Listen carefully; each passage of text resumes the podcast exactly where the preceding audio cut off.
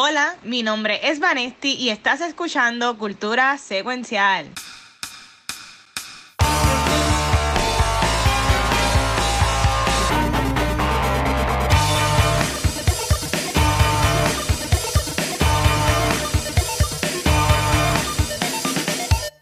¡Wow! ¡Qué rápido es esto! Saludos, Corillo. Esto es otro episodio de Cultura Secuencial. Y para los que no saben a estas alturas, mi nombre es Vanesti y esto es un episodio súper especial donde tenemos un cast brutal. Así que arranquen y preséntense. Bueno, gente, buenas, buenas, buenas, pero que estén bien, aquí está Gabucho Graham. Vamos, let's do this. Soft reboot. Hello, que la que hay. Este es el Chizo de Chizo Come. Y saludos bien, acá hay Watcher, va acá todavía, estamos aquí. Así que venimos con un episodio bastante bueno y vamos a estar experimentando con ciertas cositas. Así que, Watcher, cuéntame qué es la que hay. Bueno, primero que, que empezar, mira, gracias a la gente que ya está en los comments, gracias a Cristian, Antonio, a Michael, eh, verdad que vamos a hacer un par de preguntas, vamos a estar hablando de un par de cosas que estén ahí. Yo voy a estar dándole, por ejemplo, ¿ves? Así como se tenga Antonio en la pantalla. Este, para que si quieres ser parte de la conversación, pues ponlo ahí enseguida. Eh, y saludos a mi tema, Michael, siempre está ready. Pero mira, este, como hemos empezado estos últimos episodios de cultura ya hace como más de un año, no podemos perder esa costumbre. También saludos ahí a José Ramos. Eh, mira, vamos a estar hablando de qué hemos estado viendo en estos días que hemos estado viendo, pero también lo que le vamos a estar incluyendo es, como ahora somos cuatro personas nuevamente, eh, qué noticias también que hemos visto nos han impactado esta semana. Y mira, yo creo que nos están tirando la mala al universo porque hoy salieron un montón de noticias. Entre ayer, y hoy salieron un montón. Mira, también ahí está Cristi. Muy bien. Este, pues ahora yo voy a empezar con lo que yo he estado viendo. Ya yo he mencionado en los últimos episodios que yo estoy pues, haciendo el binge watch de Big Bang Theory. Este, y a, mí me encantó la serie, pero hoy llegué a un momento bien cool. Porque yo antes de ver la serie, yo veía como que muchos clips que la gente tiraba o memes, y siempre veía el, el clip de cuando Sheldon estaba buscando si comprar el Xbox o el PlayStation 4.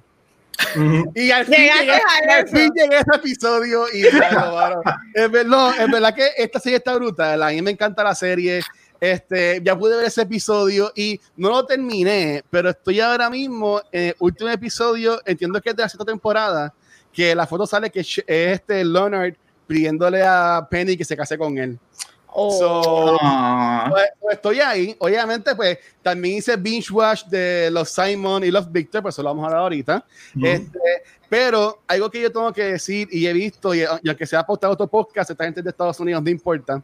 Yo he estado pegado al televisor viendo la cobertura que Kind of Funny Games ha hecho de, la, de Last of Us Part 2.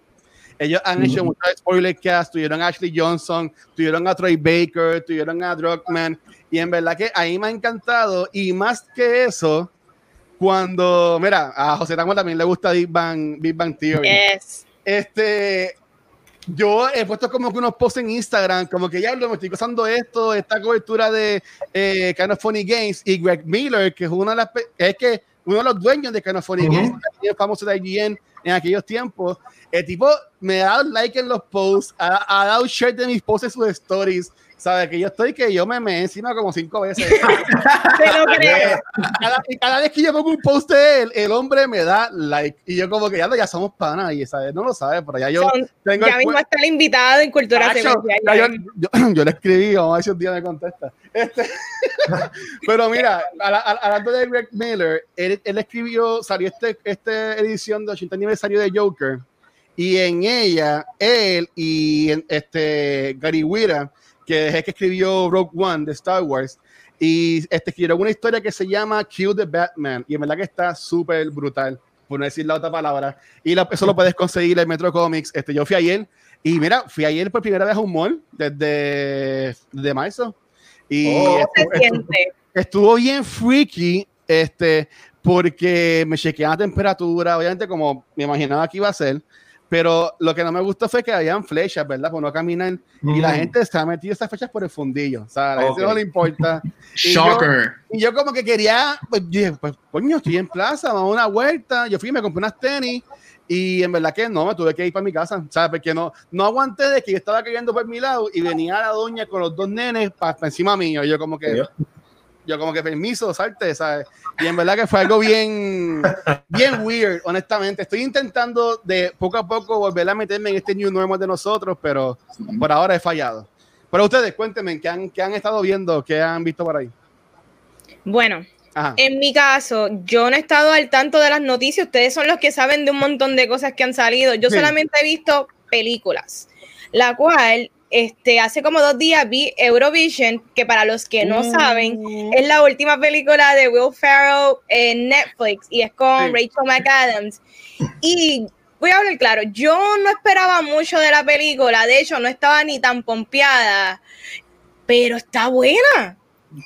Yo no sé qué decirte, yo me la disfruté un montón. Eh, no es que es de las mejores películas de Will Ferrell, pero yo la encuentro súper enjoyable.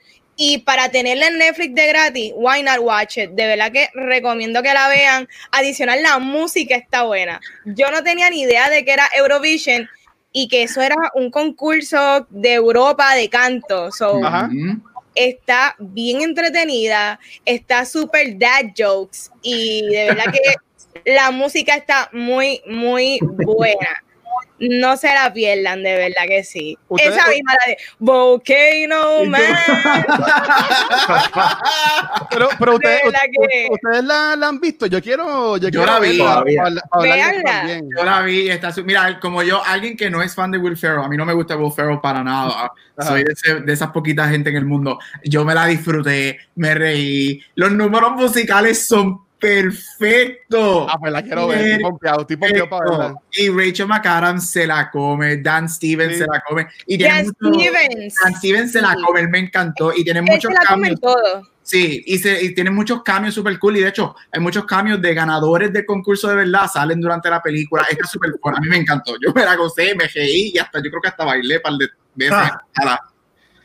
Y tú sabes qué es lo cool, que ellos tocan obviamente bien sutilmente lo que son los issues en cuanto a la homofobia en Rusia. Que yo dije, they went there, interesante. Como que me gustan esos aspectos que trajo la película. Está buena, de verdad. Véanla. Otra cosita que vi, ¿sabes qué más vi? ¿Qué viste, Hice un rewatch de Clueless. Y yo no me oh. acordaba de lo, del buen diálogo que tiene esa película. Como que lo vi yo, hermano, esto es súper witty. Es un diálogo que aunque tú crees que en aquellos momentos yo pienso que estaba hasta adelantada a sus tiempos. Que de hecho esa película cuando salió, para los que no saben, no vendió mucho. Se convirtió luego en como que un cult classic, pero en el momento en que salió fue un flop.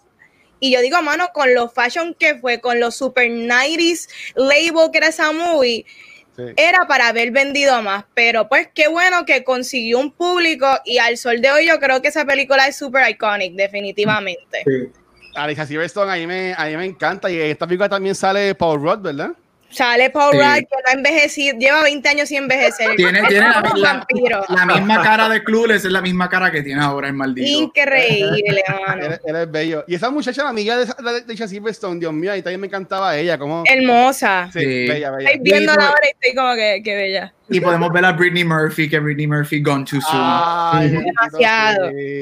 Mucho misterio en cuanto a la muerte de ella. Este no sé, nunca se supo bien qué pasó y hasta el esposo varios meses después murió por lo mismo, extraño.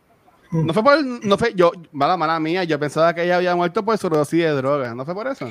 Eh, no, bueno, se dice eso, también se dice que quizá había black mold porque en la pues, casa también los, las cosas que tenía eran como que murió de neumonía, realmente ya murió de una neumonía. Pero ¿qué causó la neumonía? Ya siendo una mujer joven, sin haber visitado el doctor es lo que es extraño, porque ella nunca pisó un médico previo a morir. Pero ella, ella, también salió en, en, la película esta que es Blanco y Negro, hicimos un, un episodio de Sin City. Y Eight ah, Mile. Y en, sí, eh, bella, bella, bella. Mira, tienes a Nicole Vanetti, que ya cuando está hablando de Eurovision, ese que ya quiere verla. Dice, no, no, no, me hagas ver mierdas como el Watcher. Oye, casi me muero los otros días. Este, eh, está, aquí está la la, la, la, la, esposa de Archie. Es que, es, es, cómo es que él le dice, pero sí, la, la esposa de Archie, que Archie vio Feliz Violet Days Off para grabar de muy con nosotros. Y, y al parecer a Nicole no le gustó. Este, pero pues, esa es parte de. Muy bien. Me, gusta que aunque Archie no esté en el chat, hay una presencia. Gracias, Nicole. ¿Y usted, chicos, qué han estado viendo? ¿Qué han estado haciendo? Bueno, este, yo llevo viendo shows de televisión. Yo creo que yo mencioné ah. hace par de semanas. Terminé a hashtag Black as F en Netflix. Me encanta. Uh, necesito más seasons. Excelente. Arrastrado por el piso. Y empecé a ver The Floor is Lava. Este, eh, The Floor is Lava en Netflix. Esto no es un este juego que, uno, que los chamaquitos juegan en el mall. Sí, es, un game show. Es un game show en Netflix. Está súper awkward y súper cool. No estoy diciendo que es bueno, o sea, es malo, pero es bueno. Es de esas cosas que tú te quedas como que, ¿cómo a esto le dieron un green light para hacer? Pero lo hicieron pero está súper cool. Pero me voy a enfocar en que llevo viendo, yo tengo una tradición todos los veranos y es ver mi animated series favorito y es Avatar The Last Airbender. Este, y ahora que la tenemos en Netflix de hace par de meses, amo todo el resurgence que Avatar ha tenido. Este, y no estoy hablando de Avatar, The Blue People, estoy hablando de Avatar. Ah, pues espérate, porque ese, ese, eso es lo que tengo aquí para poner, no es esa. me quito, me quito de verdad.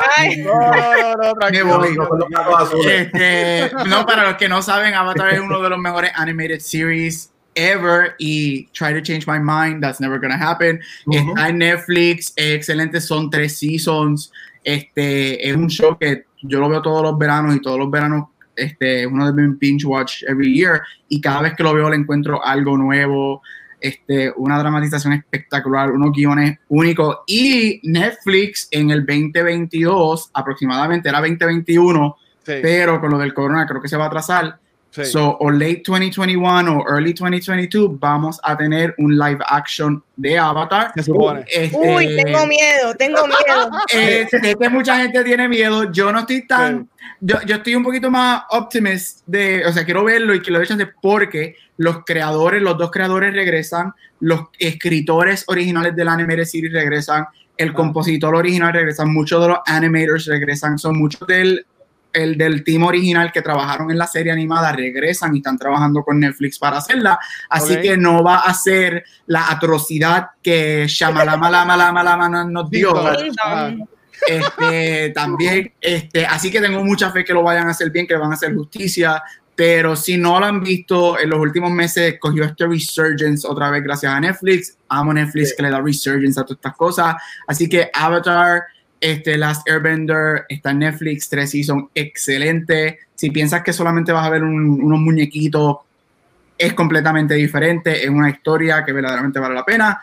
Go and watch it. Pero mira, vamos a hacer un, segundo aquí, porque aquí se, se, activó cuando dijiste Avatar. tenemos a, a, eh, diciendo que ellos aman Avatar. Y la sobrina de Cristian está diciendo que ella tiene 11 años y también vio Floris Lava.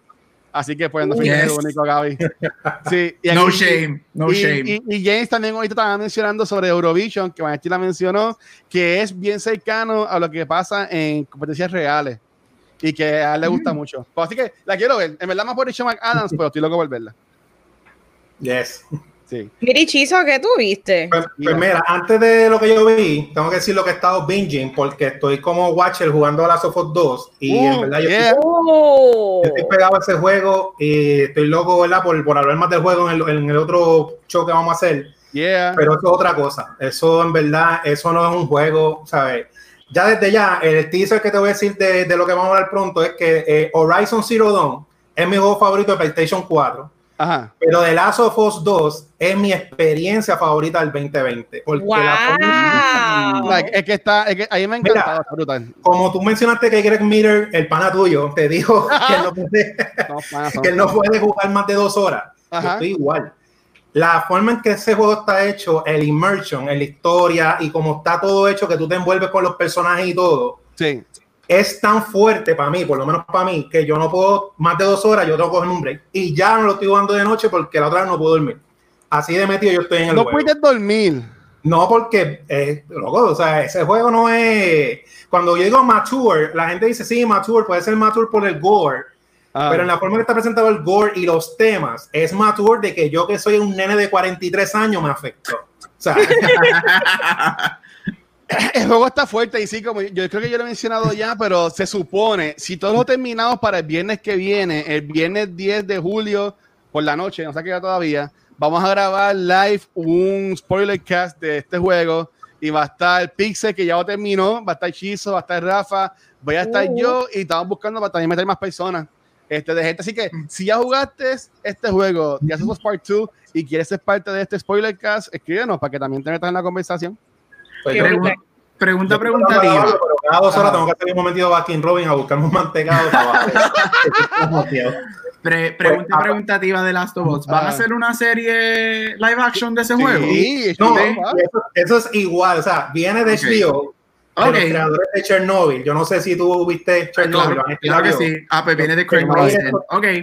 pues tú sabes, el level de Chernobyl, de tensión, de lo que está pasando, pues eso lo, está en el juego. Y yo encuentro que eso es perfecto, ese, ese equipo de producción. Ok. Ah, pues, ah, pues, está, está, en buenas manos, entonces. Sí. Okay. Es que cuando lo anunciaron, eso fue lo que yo pensé como que los de Chernobyl la deben de hacer y fueron ellos los que escogieron. hablando, de serie, hoy anunciaron que también van a sacar la de Fallout. Yo nunca he jugado Fallout, pero para Amazon Prime van a hacer una serie basada en ese videojuego que hay gente, la gente que ha, que ha jugado Fallout, pues está pompeado para eso. Yo en verdad, como no lo he visto, no lo he jugado, pues no. Eso no lo he jugado. Ha tirado muchas cosas buenas, así que yo estoy pompeado. Dale.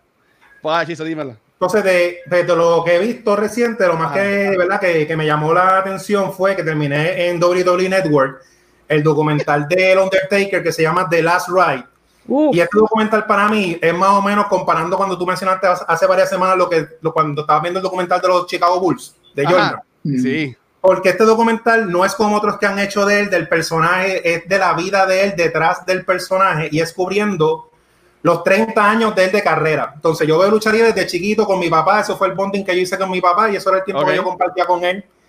A los 13 años, que ya más o menos es la edad que uno desarrolla gustos personales y cosas, debuta este personaje a los 13 años que yo tenía. Y él llevó 30 años de carrera, ya tú haces la matemática. O sea que este es, eso es bien raro en la lucha libre, un personaje que dure tanto. Yo lo llevo siguiendo 30 años y lo interesante del documental es que por primera vez enseñan la, la parte humana de él, enseñan la familia, la esposa, la nena. Por primera vez se ven un Undertaker usando colores, tiene una tichera amarilla, eso para mí fue un highlight.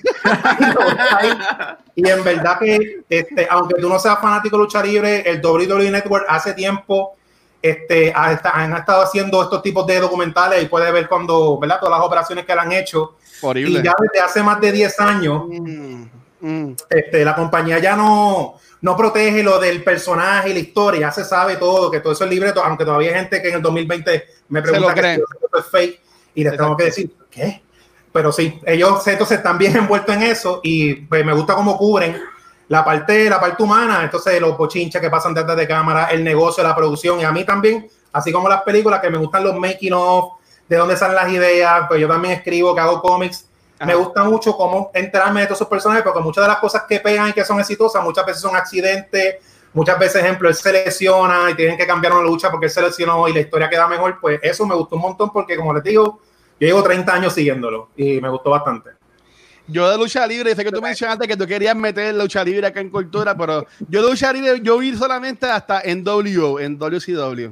Sí, no la, la, guerra de los lunes cuando estaban compitiendo. Pero tú fuiste al show, al show que vinieron aquí en vivo. y pueden seguir invitándonos, Watcher, baja la voz.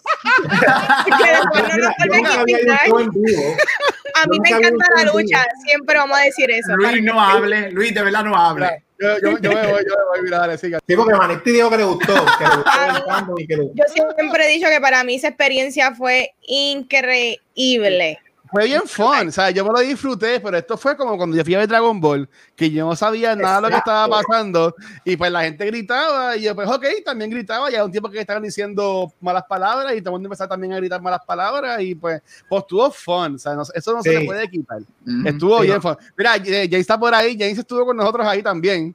James, James la pasamos bien. Y la pasamos, la pasamos brutal. Fue, fue un hangueo cool, fue un hangueo cool. Gracias a la gente de Move Concerts. Gracias. continúen bueno, Chizo, ¿viste algo más? Pues estaba viendo también eh, The Shudder, que es el servicio streaming que es de horror. Una película que no es este, de estas películas que son, que tú las ves que entretienen, que no es gran cosa, pero como quiera te divierte, que se llama Mayhem, que el protagonista es el que hace de Glenn en, en Walking Dead.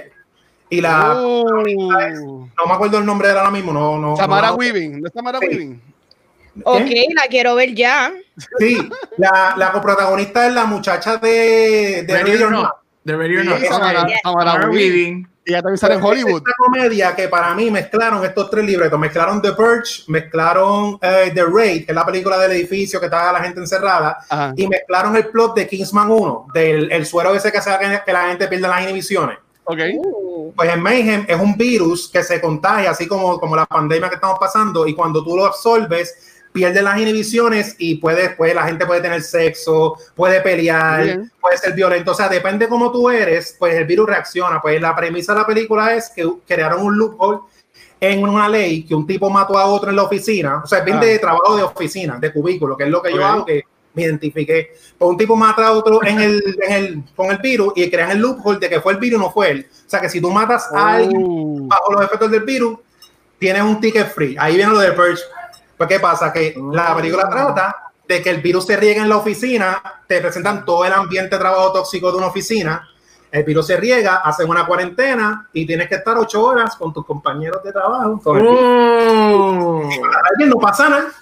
Pero verá, vamos, ya que tú pones ese tema, este, ¿a, quién tú, ¿a quién tú matarías en tu trabajo y usarías que es un virus? Mira, no lo pongas en el spot, no lo pongas en el spot. estreno, estreno en cultura y botado el trabajo. que, que saquen todos tus programas de ahora en adelante. Saludos a los compañeros de hechizo, espero que estén bien.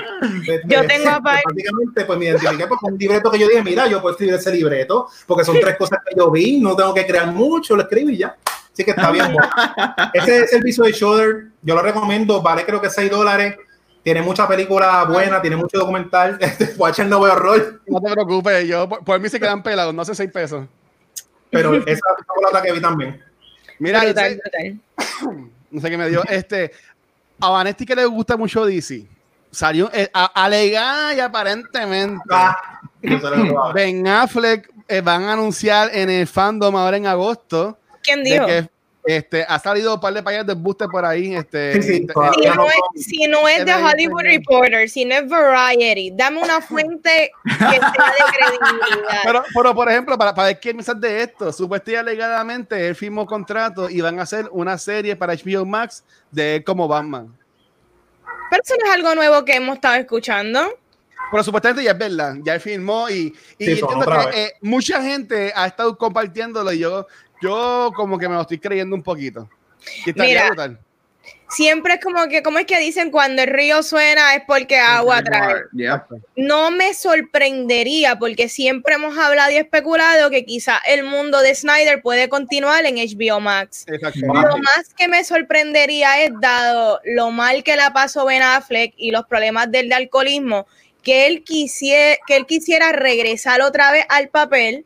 Sí yo entiendo que obviamente hacer una que otra escenita en, la película de Justice League, ¿verdad?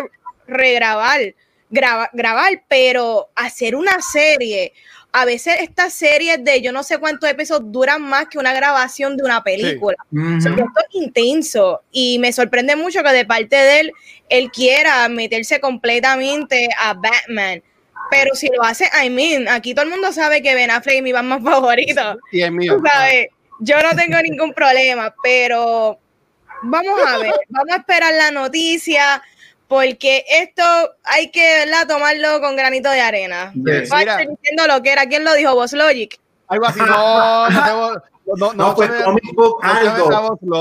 fue mucha gente. Pero mira, Edwin está preguntando cuántos, cuántos sacrificios hay que hacer para que pase esto para que pase lo de Batman. Y saludó a José Antonio. Él dice que es rumores. José Antonio es uno de, las personas que escriben estos blogs. Así que gracias José por también ser parte de los bloggers de cultura. Y a mí me pompearía un montón, honestamente. Sí.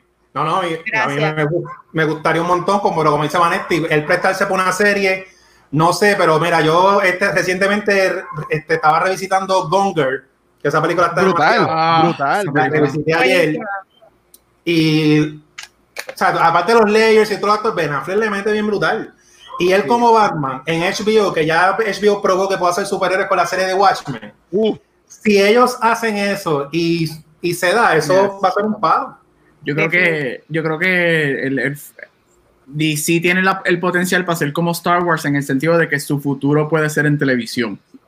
Lo mismo que Star Wars, este, Disney hizo con Mandalorian, yo creo que HBO Max lo puede hacer con DC yo, te, yo, te, escucho. Que Thor en el cielo de. Bueno, Thor no, porque Thor es de Marvel. Pichea, que alguien, que alguien, que alguien te escuche. Que alguien te Yo, soy, yo soy de los dos. A mí me gustan los dos. Gracias. No, pues, pues, yo soy de los dos. Vamos, vamos esto, esto ya, ya, que estamos aquí con, con crew nuevo, ¿sabes? Yo aquí, yo aquí ya he dicho que yo soy Marvel, ¿sabes? Yo soy Marvel fan. Tú, tú me cortas y yo sangro el logo de Marvel. Y con la musiquita así de Avengers atrás. Vanetti esto todo el mundo lo sabe, que ella es Team DC. Siempre. Usted, ustedes dos, Chisa y Gaby, ¿qué, qué team son? Pues mira, te, te, voy a contestar bien fácil. Yo, yo veo las dos y consumo los dos. Las películas hay empate porque las veo las dos igual, que ahí no puedo Marvel o DC, las veo igual. Los cómics igual. Pero cuando yo voy a hablar de cómics, este, para presentarle a alguien que a lo mejor no le gustan los cómics o quiere saber más de los cómics, yo lo que menciono es Long Halloween, yo lo que menciono es Dark Knight Returns, yo lo que menciono es Superman, este All Star Superman. Sí.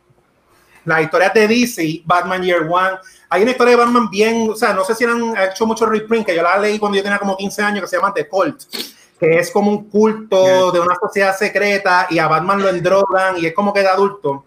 Ah. Esa historia está brutal. La historia de, eh, creo que se llama Speed Demon, que es de esta de Edgeworth, que es que pasaría si Clark Kent hubiese aterrizado en Ciudad Gótica y lo crían los Waynes y pasa lo mismo. Y con Batman a o sea, DC. Cuando yo pienso en cómics, las historias más memorables pues son las de DC. Así que eres Marvel fanboy entonces, ¿verdad?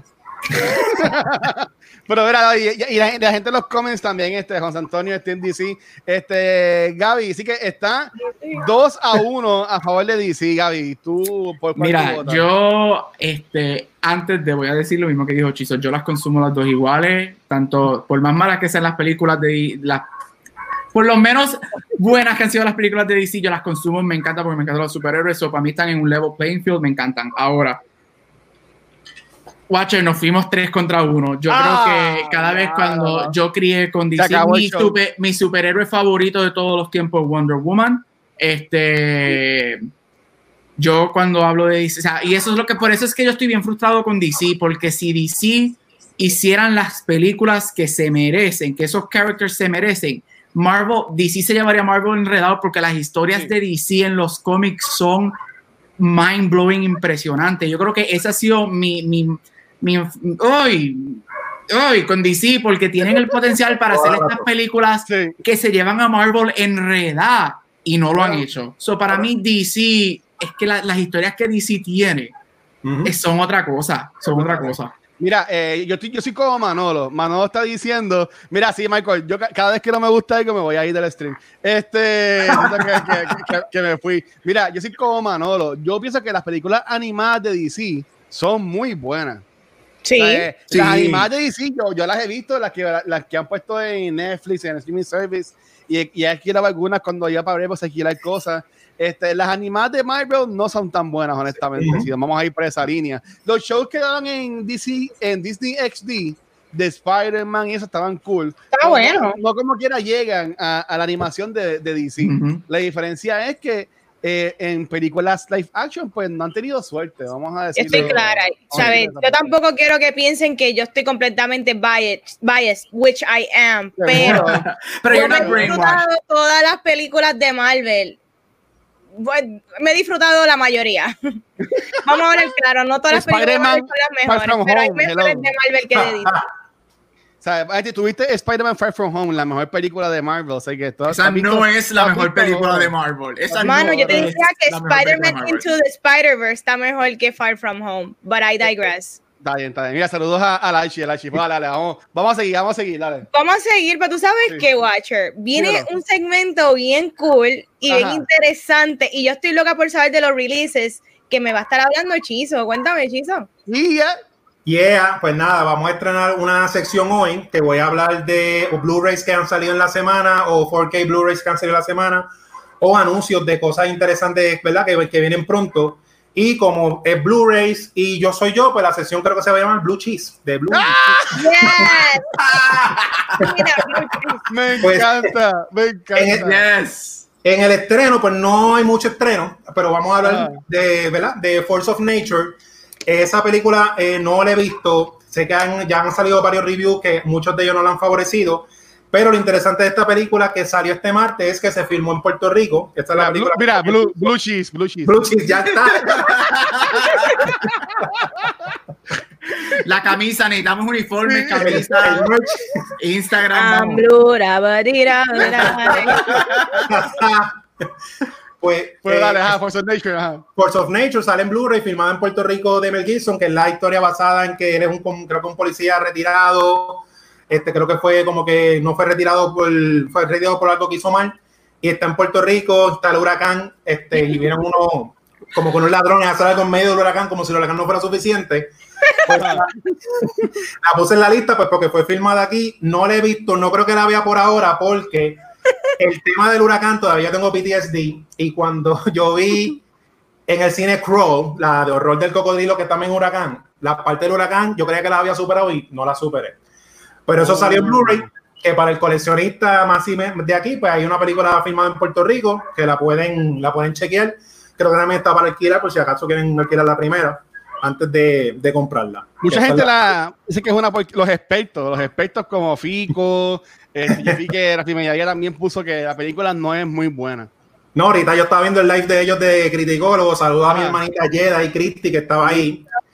Y ellos hicieron un stand-up con la película y yo me lo disfruto un montón. Mira, aquí se está diciendo Antonio que tienes que poner atrás tuyo todos tus Blu-rays, así para que se ah, Oye, sí, eso está bueno. Para la toma, para la toma. Yes. Entonces, pues, de los, de los anuncios, el, me interesaron dos. Uno es ah. que viene para septiembre 22 en 4K por primera vez.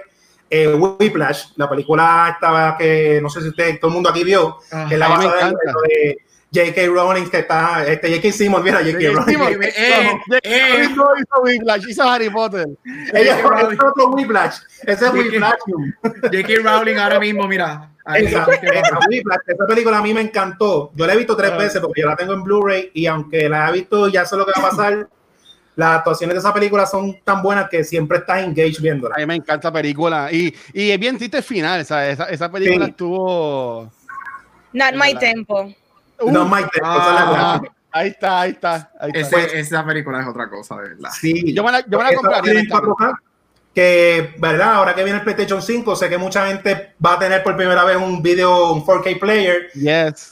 Yo, ¿verdad? Tengo, ¿verdad? Este, la dicha que tengo un 4K player de más o menos 2016 y en verdad no se van a arrepentir. Si de películas favoritas que ustedes tengan, cuando hagan el upgrade, que salgan el upgrade, se los recomiendo. Un ejemplo de las más recientes, estas películas viejas que filmaron en Filmico, la de Alien, del, eh, la de Alien, la original, salió en 4K hace poco. Yo la compré, la pusieron en Black Friday. Lo bueno que estas películas clásicas, ejemplo, cuando estoy seguro que Vanity se va a hacer todas las de Nolan, todo el ejemplo. Esta película. Mira que puso mala mía. Mira que puso Michael Nasty. Bateriosa. bateriosa. Exacto. es, es bateriosa, not bateriosa. Ay, Dios mío, dale, dale. Esta película de Alien en 4K parecía que la filmaron ayer. O sea que el wow. bien bueno, se lo recomiendo cuando, cuando, cuando tengan el PlayStation 5, cuando se van haciendo en 4K, pues voy a estar anunciando esos upgrades que van a venir. Pero la cosa más importante de lo que viene, que me gusta un montón, es que eh, de Kevin Smith, la película de Mallrats. Me gusta como estás diciendo, la más importante, eso está muy bien. Yes, pues esa, yo, yo, me, yo me crié con el universo de Kevin Smith de The todos somos 90s boys. Nosotros nos criamos en la época cuando ir al mall era un salir, un evento. Pues va a salir Morras por la compañía que se llama Arrow Video, que esa compañía se especializa en hacer películas como Cult Classic o películas que no son, que no tienen como que mucho wide release ah. para el coleccionista. Siempre hacen portadas especiales, incluyen segmentos especiales y son como para el nicho de coleccionista porque sí, se sabe que ahora por todos los streaming services eso ha bajado un montón pero ellos han capitalizado en eso de decir, ya que las películas no se venden mucho, pues vamos a hacer producto para el que sigue comprando películas, para que se sienta que está comprando un artículo de colección, que cuando, cuando van, recomiendo que vean la página, ellos han hecho ediciones especiales como American Werewolf in London, Hellraiser, casi siempre es de horror, pero ahora se metieron con esto de Kevin Smith. Y en esta de Mallrats va a incluir un restoration nuevo aprobado por Kevin Smith, un libro conmemorativo, entrevistas nuevas con Kevin Smith, con Jason Mewes. Y algo bien cool que va a incluir es que va a traer dos posters este, de los blueprints que Jensen Le Bob hicieron de los planos cuando estaban en la película, que hicieron el, el Operation Drive-By y Operation Dark Knight. Pues vienen unos, unos postercitos que también van a estar este, incluidos en esa, en esa versión. Yo estoy bien interesado en eso. Yo lo quiero. A mí lo que me sorprende es que cuando hablamos del universo de Kevin Smith, todos llegamos a la conclusión que Dogma es una película bien difícil de conseguir en cualquier lugar físico, eh, en streaming services o VOD. No hay dónde conseguirla. Yo espero que Dogma, esta misma compañía que tú estás hablando, haga algo, un evento de release, porque es un clásico. Por favor. Por favor. Y, Pero están haciendo esto obviamente porque viene una segunda parte de Mallrats. Ah, pues, pues mira. Que, que, que este, mismo se me escapa el nombre, pero sí, que ya está en record de que ya está el script y todo, y que, bueno, le iban a grabar ahora, pero con esto del COVID pues se atrasó, este, pero viene la segunda parte, viene la segunda parte, déjame si ustedes sigan hablando y yo consigo el nombre de la película. Pues mira, pero, lo que tú como, como dice Vanetti, yo voy a comprar la película, voy a apoyar porque yo las tuve en DVD, casi todas las de Kevin Smith. Tuve que salir de ella en un momento, ¿verdad? Que estaba un poco apretado económicamente y vendí la colección. Y yo me creía, como mucha gente, de que esto tú lo consigues después, como tú dices, conseguir las películas de Kevin Smith, eh, a, menos que sean las recientes, es bien difícil. Y yo espero que esto pegue, porque yo digo, Kevin Smith, todo el mundo sabe que él es de los dioses del nerdom, del fandom. Y el producto de él es para nosotros, que yo digo, sí, yo estoy loco que hagan un box de Kevin Smith o algo, ya algo es algo. Así que vamos a ver si Arrow después poco a poco sigue tirando las películas de él. Tú, puedes ir a la página de ellos y este viene la versión autografiada por, por él. Este, mira, la película se llama Twilight of the Mallrats. Ok. Y va a salir Jason Lee, va a salir la misma gente. Bueno, va a ser como la que hablamos los otros días de ellos, este, la de, Reboot. De Ian Salen Bob, que en verdad para pues, mí no me encantó, pero pues esos son otros países.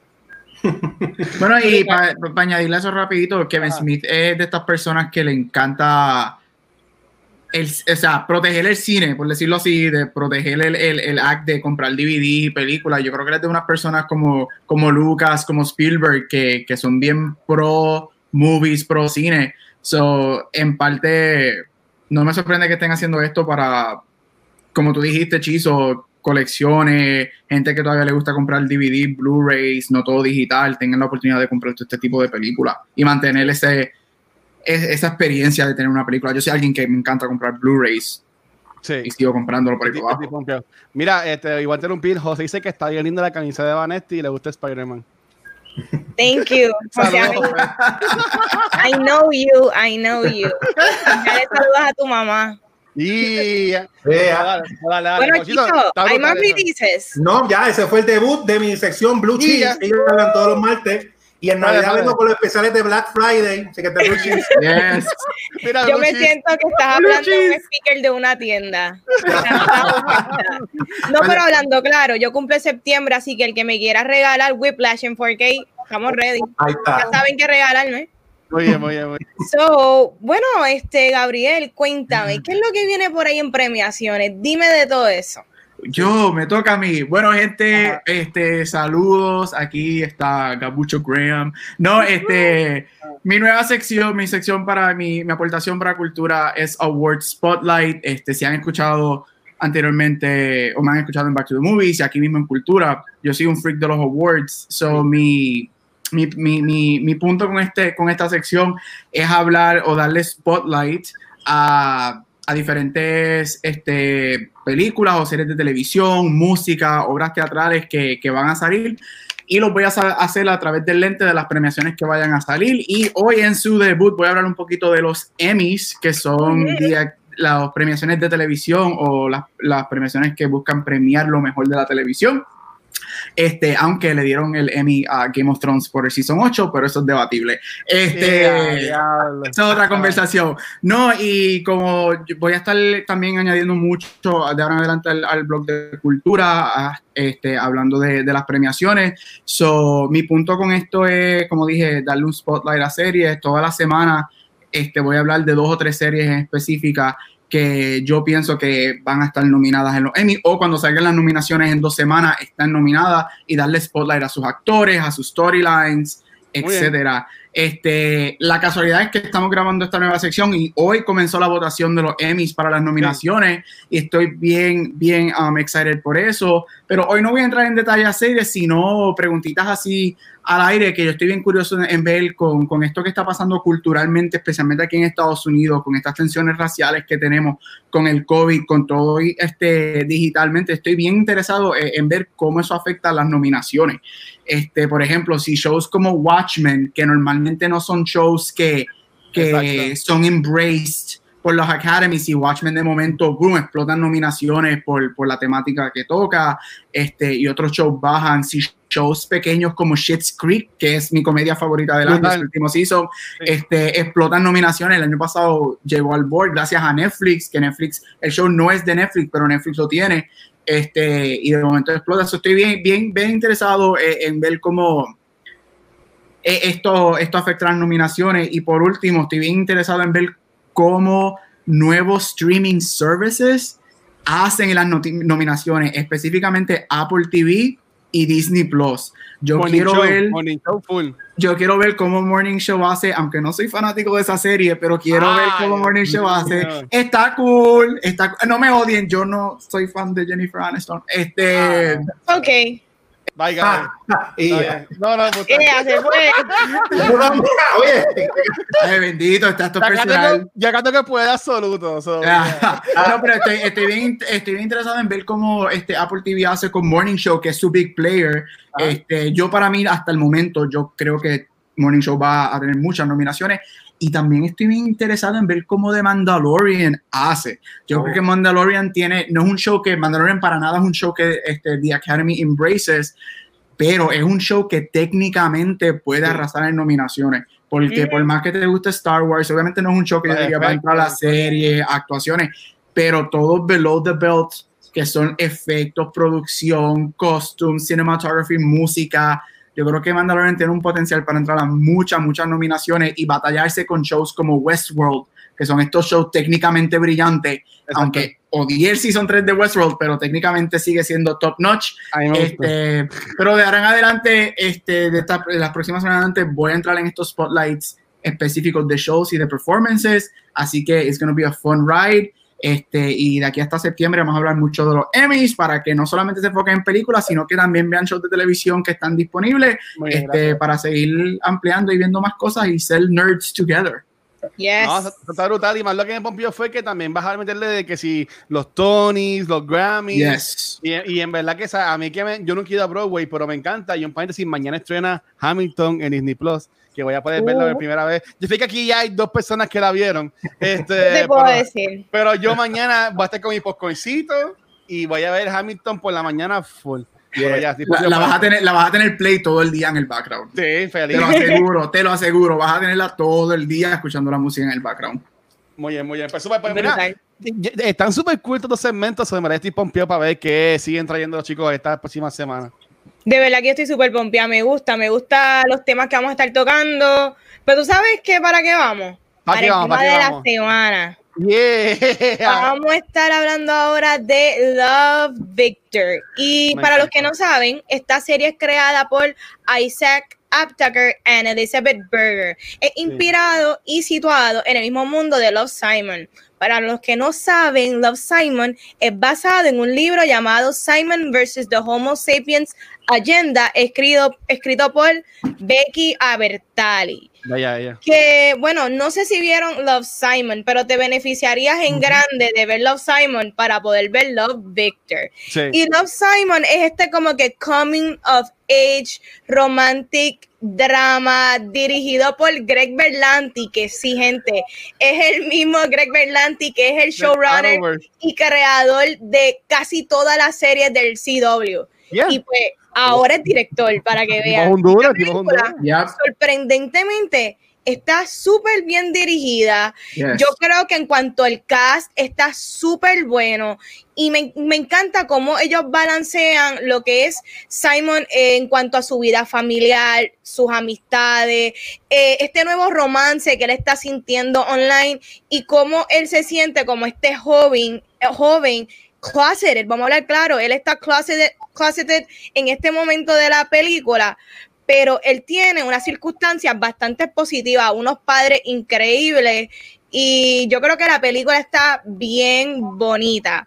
Ustedes que también vieron Love Simon, ¿qué pensaron de la película? Uf, ok, ¿quién va primero? Yo, dale, dale, dale, dale, Yo voy a ir a serie primero que la ah. película.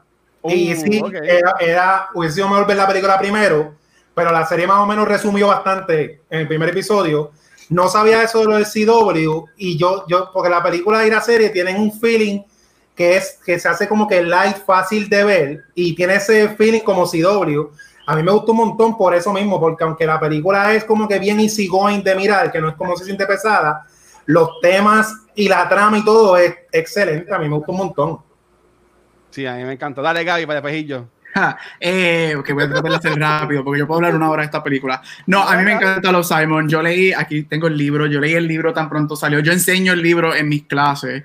Este, a mí la película yo la fui a ver cinco veces al cine, acá, donde se paga como 10 pesos por, por, tanda. Este, no, a mí la película me encanta y yo estoy con Vanessa. Yo creo que es una película que mucha gente entró a verla. Ah, this is a teenager movie, okay, a coming of age movie, whatever. Pero cuando tú te sientas a ver la película, it's a well done oh, movie. Exactamente. Top notch actuaciones, top notch dirección. A mí me encanta Berlanti. Berlanti lo que me gusta de él, que sí, obviamente, como dijo Vanesti, sí, obvio todo lo que da, pero algo que él está empezando ahora, que es con los Victors y yo con los Simon, creo que él es un executive producer en los, en los Victors, es que eh, Greg Berlanti es abiertamente gay y él ha dicho que él, quiere, él quiere representar lo que él en su vida nunca tuvo para ver y, y, a mí eso me fascina. Este, Los Signs a mí me encantó. Yo la, seis, yo la he visto mil veces. Las seis veces que la vi en el cine, yo lloré, grité, este, me reí de todo. Yo creo que esa, esa famosa escena de él con la mamá te destruye. Este, tú quieres matar cuando este, ay, este muchacho escribe lo que escribe en el post y out pero de verdad que la película es excelente y yo como una persona que pues, soy abiertamente queer y me identifico bajo la umbrella de queer, eh, cuando yo la vi, eso fue lo que a mí me hubiese gustado yo haber tenido cuando yo tenía 16, 17, 18 años para identificarme y para ver que eh, I wasn't alone. So, I love the movie. Love Simon a mí me fascina la película.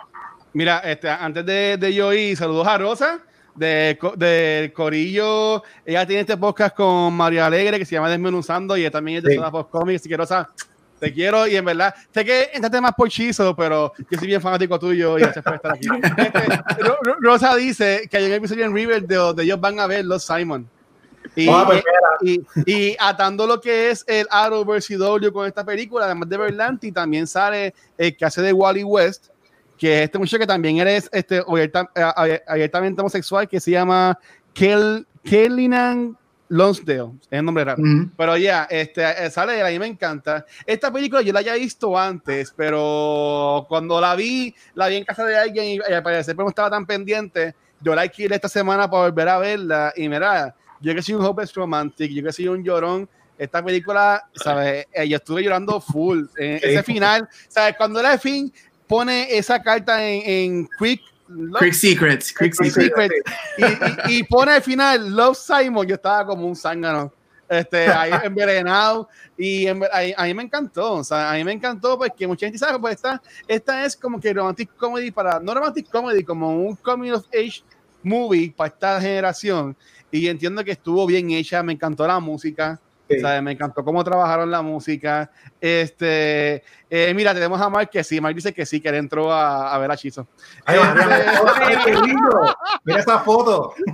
Y, y Rosa dice que, que, va a estar más pendiente a los shows, gracias Rosa, en verdad que, y está bien cool desmenuzando, me encanta. Este, pero en verdad la película me encantó. A mí me encanta este muchacho que yo lo vi por primera vez en la, la película esta que, Dios mío, yo la tengo que la, la se, la que se muda del lado del tipo es una porn star, que también es un team, un team rom-com, pero este Josh Duhamel, a mí me encanta ese tipo.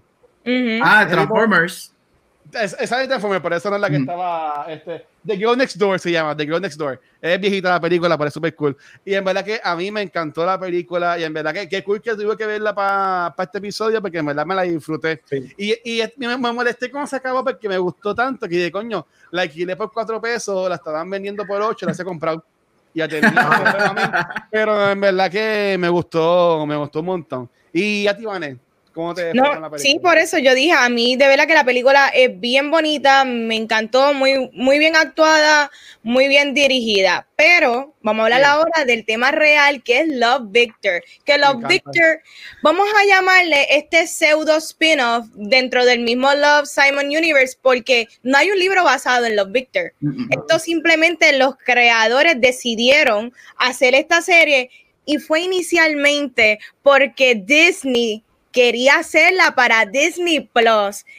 Por X o Y razón que no sé exactamente, decidieron pues vamos a pasarla a Hulu, que Hulu sigue siendo de Disney, pero yo entiendo que quizás pasó la misma controversia que con Lizzie McGuire, la cual... Fueron dos escenas. o sea, no es que quiera criticar, pero yo creo que estando en Disney Plus, mucho más jóvenes las descubrirían, porque esta, esta serie es bien importante. y yo siento que encaja más en Disney Plus que en mismo Hulu. ¿Qué ustedes piensan de esa controversia en cuanto a que no fue a Disney Plus como era inicialmente? Tienen, si no yo, pues mira, bueno, pues mira, este, fueron, fueron dos, escenas específicamente por las cuales Disney Plus la transfirió a Hulu. Es, este, spoiler, estamos hablando un poquito de ella, es cuando están en el spoilers, cuando están en la fiesta que Félix este, se emborracha y le están escribiendo en la cara, porque mm. obviamente están lidiando con alcohol, y por el último episodio, cuando Benji y Victor se besan. Fueron esas oh. dos escenas, las escenas primordiales por las que decidieron moverlo a Disney Plus. A mí, yo estoy con Vanetti, cuando yo escuché que Disney Plus la iba a mover y cuando yo leo que son esas dos escenas y cuando veo el programa y veo lo, las escenas que son, yo me prendí porque yo estoy con Vanetti que Disney Plus tiene la plataforma para llegarle a más personas.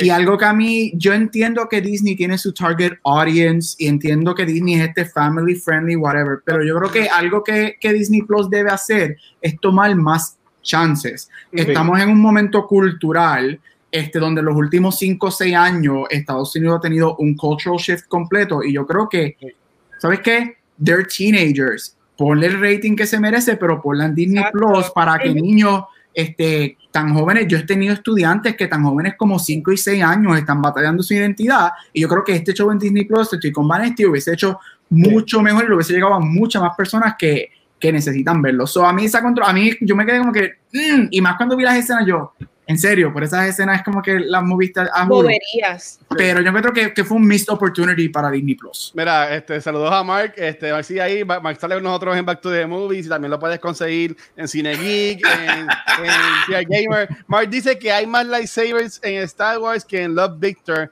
O sea que la pueden dar en Disney Plus. Estoy, estoy de este, acuerdo.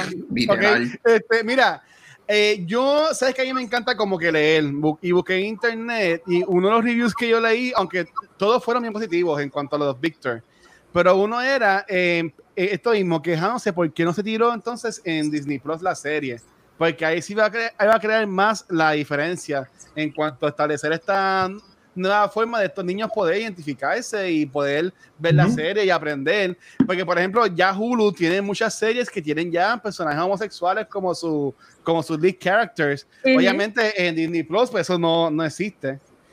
Y, y, la serie eh, aunque en par de veces es más childish, yo la comparo mucho, por ejemplo, con Teen Wolf al principio, porque tú tienes al mejor amigo, este, que yo de que lo vi, yo dije, ah, este es Styles de Teen Wolf y va a terminar con la que, la que es bien linda, que a él le gusta. Y es lo que pasa, Ahí me encantó Felix. Felix es el duro en esta serie. y, en, me encantó. En verdad que a mí me encantó él. Este, pero sí, o sea, yo, ah, a mí me encantaría que Disney como que, pues, vuelva a sus cabales y la, maybe la mueva de nuevo para Disney Plus. Yo espero que sí. Este, aunque también pues es porque por ejemplo, eh, van a venir más temporadas y él va a seguir creciendo. O sea, y imagino que mientras siga creciendo, pues van a haber más fuertes. Este, maybe él va a seguir entonces con, con, con Benji y pues maybe se van a más Spoiler. Exacto. Eh, mira, spoilers. Este sabe que, que para mí que puede que esté en Hulu y, está bien en Hulu, pero en Disney Plus iba a ser más la diferencia porque, de nuevo, esta, este review que yo leí fue que más me, me, chocó a mí fue diciendo de que Hulu está linda la serie y es bien famosa, pero no hace el impacto que haría en Disney Plus, porque ya Hulu tiene muchos personajes que son del ambiente y Disney Plus pues no. No, y, y, no solamente para personas jóvenes que están, ¿verdad?, luchando con su identidad, es perfecta para Disney Plus para que la vea la familia entera, porque en Love Victor, que fue de lo más que me gustó, se discute, el, ese es el tema principal, pero alrededor de una familia latina, del papá, la mamá, los amigos, o sea que la, las familias, como dijo Gaby, que ahora estamos en unos cambios culturales, pueden ver la serie juntos todos y aprenden. El papá aprende en la casa, ok, los nenes, ok, el nene aprende y todo el mundo aprende igual que sí, definitivamente Disney Plus le hubiera sacado más, más provecho. Estoy completamente de acuerdo. Y vamos a hablar claro, mira, en el caso mío, a mí me gustó mucho Love Simon, pero tú sabes qué, a mí me encantó más Love Victor. Y yo pienso que es que este tipo de tema, este tipo de personaje y como crearon esta serie se beneficia de una larga duración, de tu poder conocer más los personajes, la familia, la escuela, las amistades. Y por eso yo siento que yo me gocé esta serie, pero demasiado. Eh, yo creo que Michael Cimino se come este rol. Es un nene que proyecta carisma, corazón, pero a la misma vez él tiene esta carita que tú te sientes súper warm, como que tú sabes que él es un nene bueno. Eh, hablando de los aspectos de la familia, sabemos que la realidad es que en cuanto a televisión americana, no hay muchas series que representen, que representen y que sean la familia latina el protagónico. Exacto. Y tú sabes que lo más que me gustó, que yo no lo sentí forzado, ni lo, ni lo sentí que era este, ¿cómo es que le llaman? Este para que eran latinos porque queremos, queríamos solamente capturar ese sector de la diversidad, diversidad Exacto, no, no se sintió así, se sintió que era un tema universal que simplemente la diferencia es que pues, este nene es latino.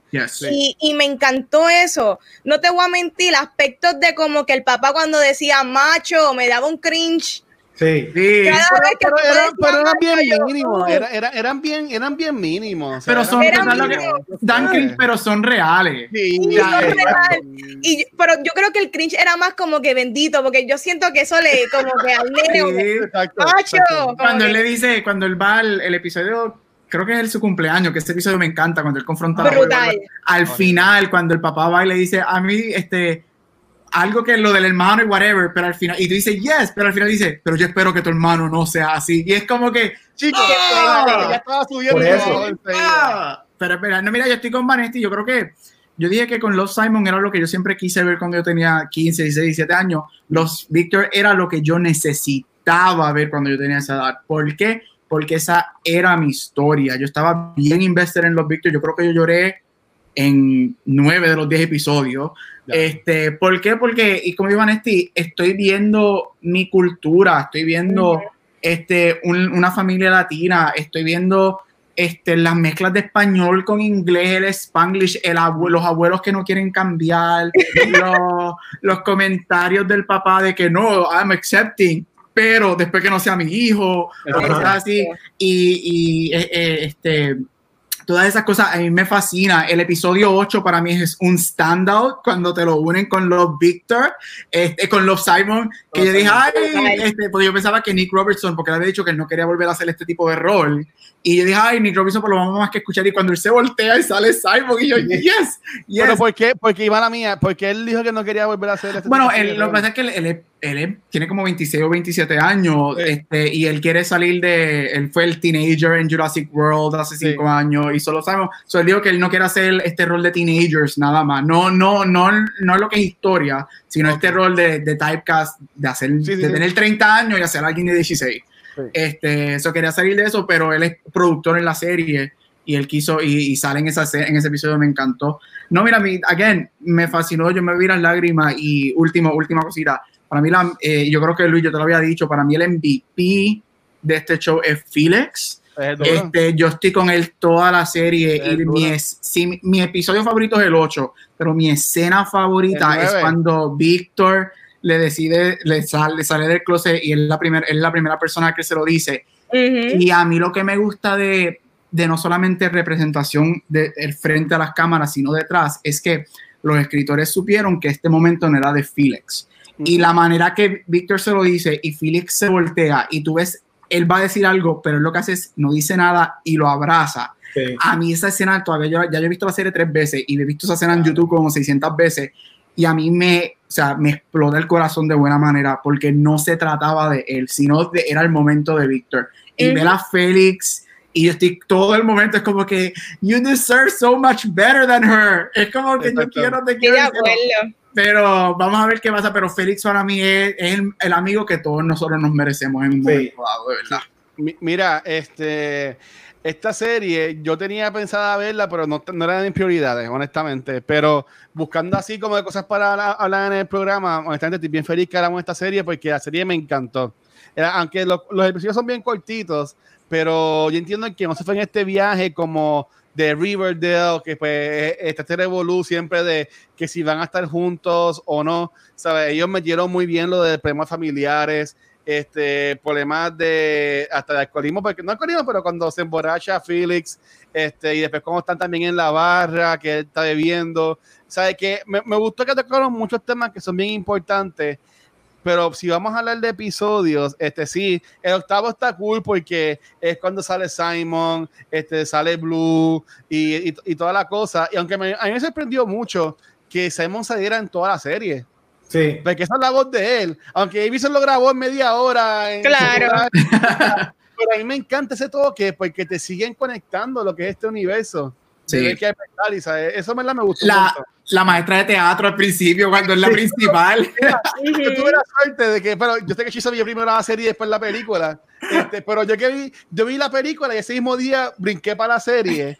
Que a mí en la película ahí me encanta porque ella era bien underface como que tipo, eh, deja de sobar la trompeta que suena un whatever. Este, y, cuando veo, y cuando veo que ella es la principal, porque obviamente el que hace el principal en la película es este actor que hace de, de Forky en Toy Story, que ha salido también en Arrested Development. Que, sabe, que maybe no iba a poder pagar, pagar por una serie de, televisión, aunque esto es, Disney, bueno, whatever. Pero me gustan que sigan conectando este, estos personajes. Y a mí, por ejemplo, volviendo a la película, a mí que ella no me encanta, este, por la chica esta que sale en 13 Reasons Why. Yes. Este, Catherine Langford. Eh, a, mí me encantaría también ver más de la historia de, de ella.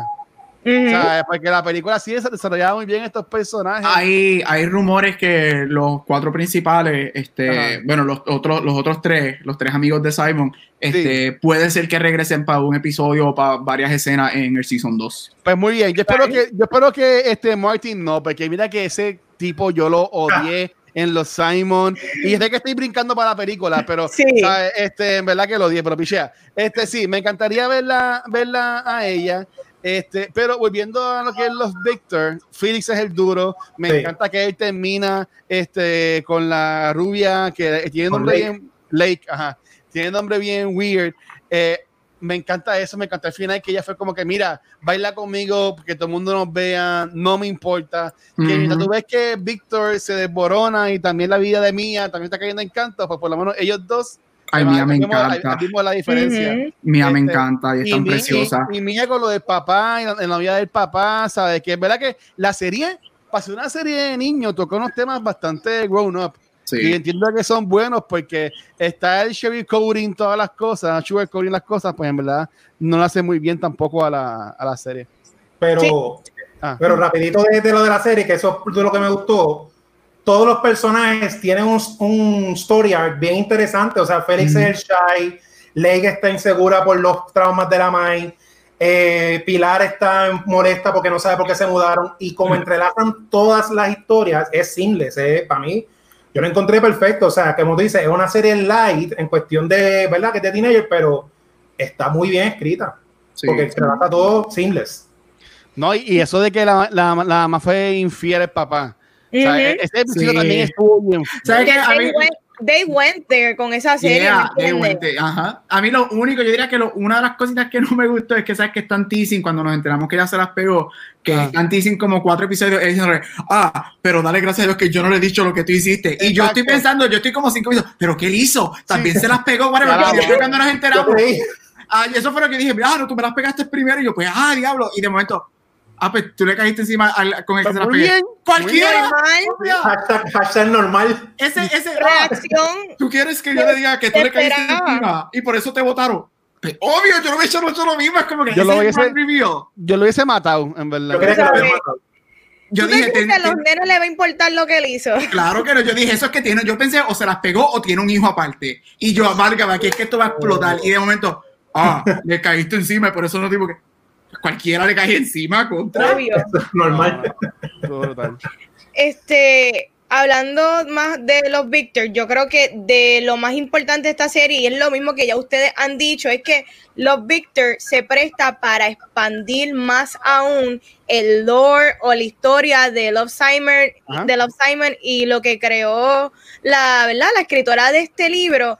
Y yo siento que con esta serie no tan solo podemos continuar temporadas de, los Victor o continuar con los personajes de los Simon, podemos traer otras representaciones queer, otra serie, otra spin-off, y yo creo que esta es la franquicia que puede lograr esto definitivamente sí puede como que ser el champion de este movimiento, o no llamarle movimiento, porque esto no, no, no movimiento, pero son vidas que están pasando por esta historia, pero, pero sí, mira, Becky Albertali, Vanetti y yo, en el Comic Con del año pasado, del 2010, y, no, sí, del año pasado, ella estuvo un Q&A con la gente de Bookmark, y nosotros estuvimos ahí, y fue bien impresionante cómo el crowd que estaba en ese Q&A, aunque ya, eh, aunque ya estuvo eh, remoto, pero hubo una historia bien bonita en que un chico estaba diciendo cómo fue que he came out a su familia y con él estaban sus papás ahí.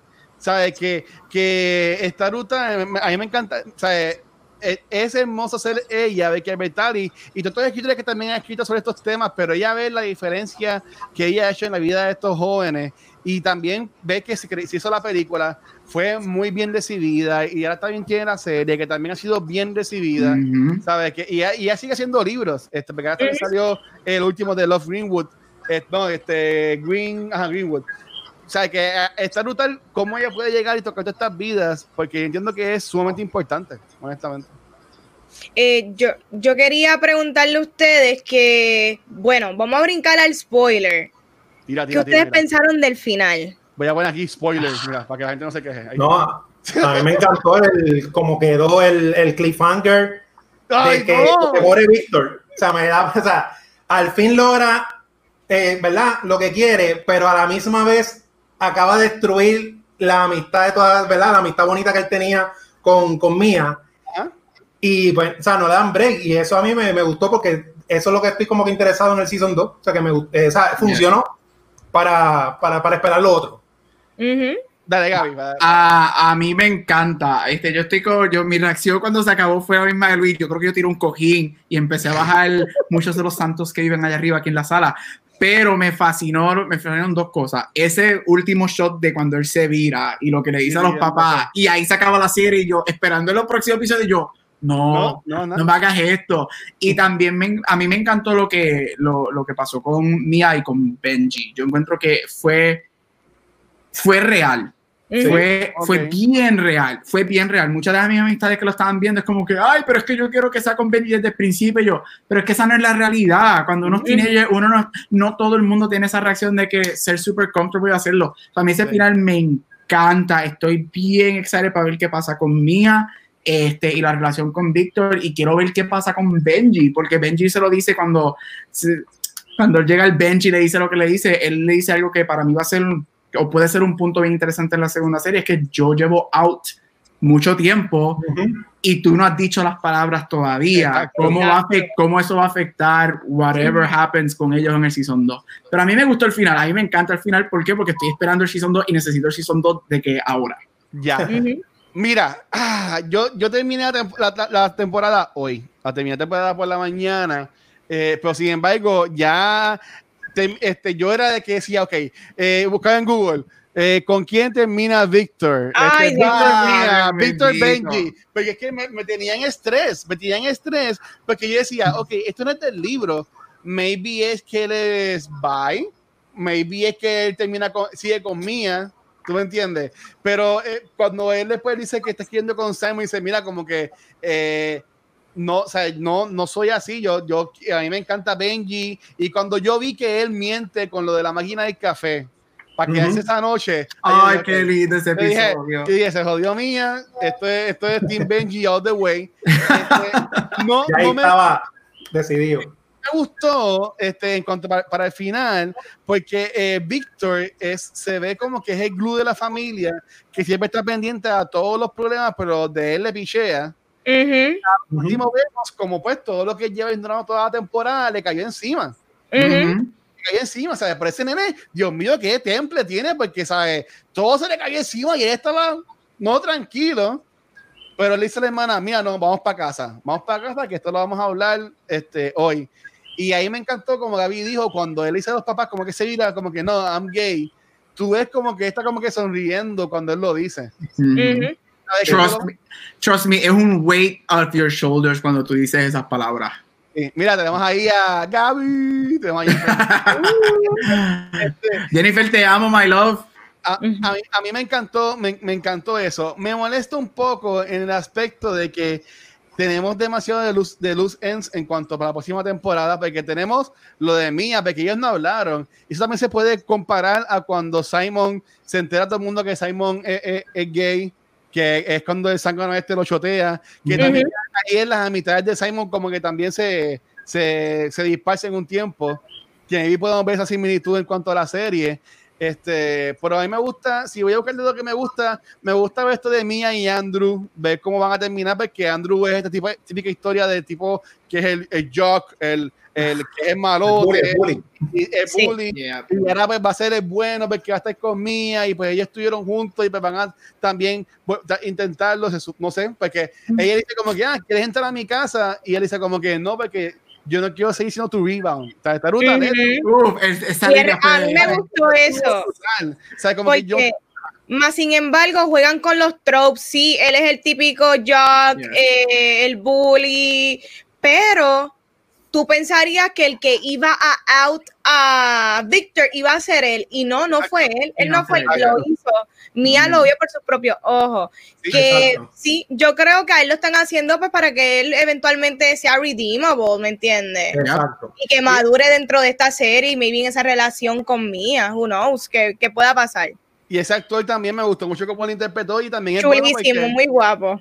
sí, este, y también tenemos a Felix, que es su amigo como que normal, pero también tenemos este lado de deporte, ¿sabes? Que también eso puede entrar un buen, eh, a un buen punto en la próxima temporada, porque ¿sabes? un openly gay basketball player en high school, ver cómo también los otros equipos reaccionan a eso. Vemos que los equipos empiezan a, a, bully Victor y viene Andrew, lo defiende y ahí se crea la mitad de ellos y se pone más fuerte. ¿Sabes? Que yo entiendo que estuvo muy bien escrito. Sé que Baker también estuvo envuelta en las decisiones que se tomaron, pero en verdad que a mí me encantó y estoy loco ya que, que empieza su segunda temporada. Ya sé que ellos aprobaron el Writers Room, o sea, que están ahora mismo escribiéndola. Sí, la mitad de los, ya creo que la mitad de los scripts ya están escritos y ah. creo que si todo, si en algún momento este apocalipsis empieza a ponerse mejor, a finales del 2020 empiecen a grabar y se espera que el show salga a finales del 2021.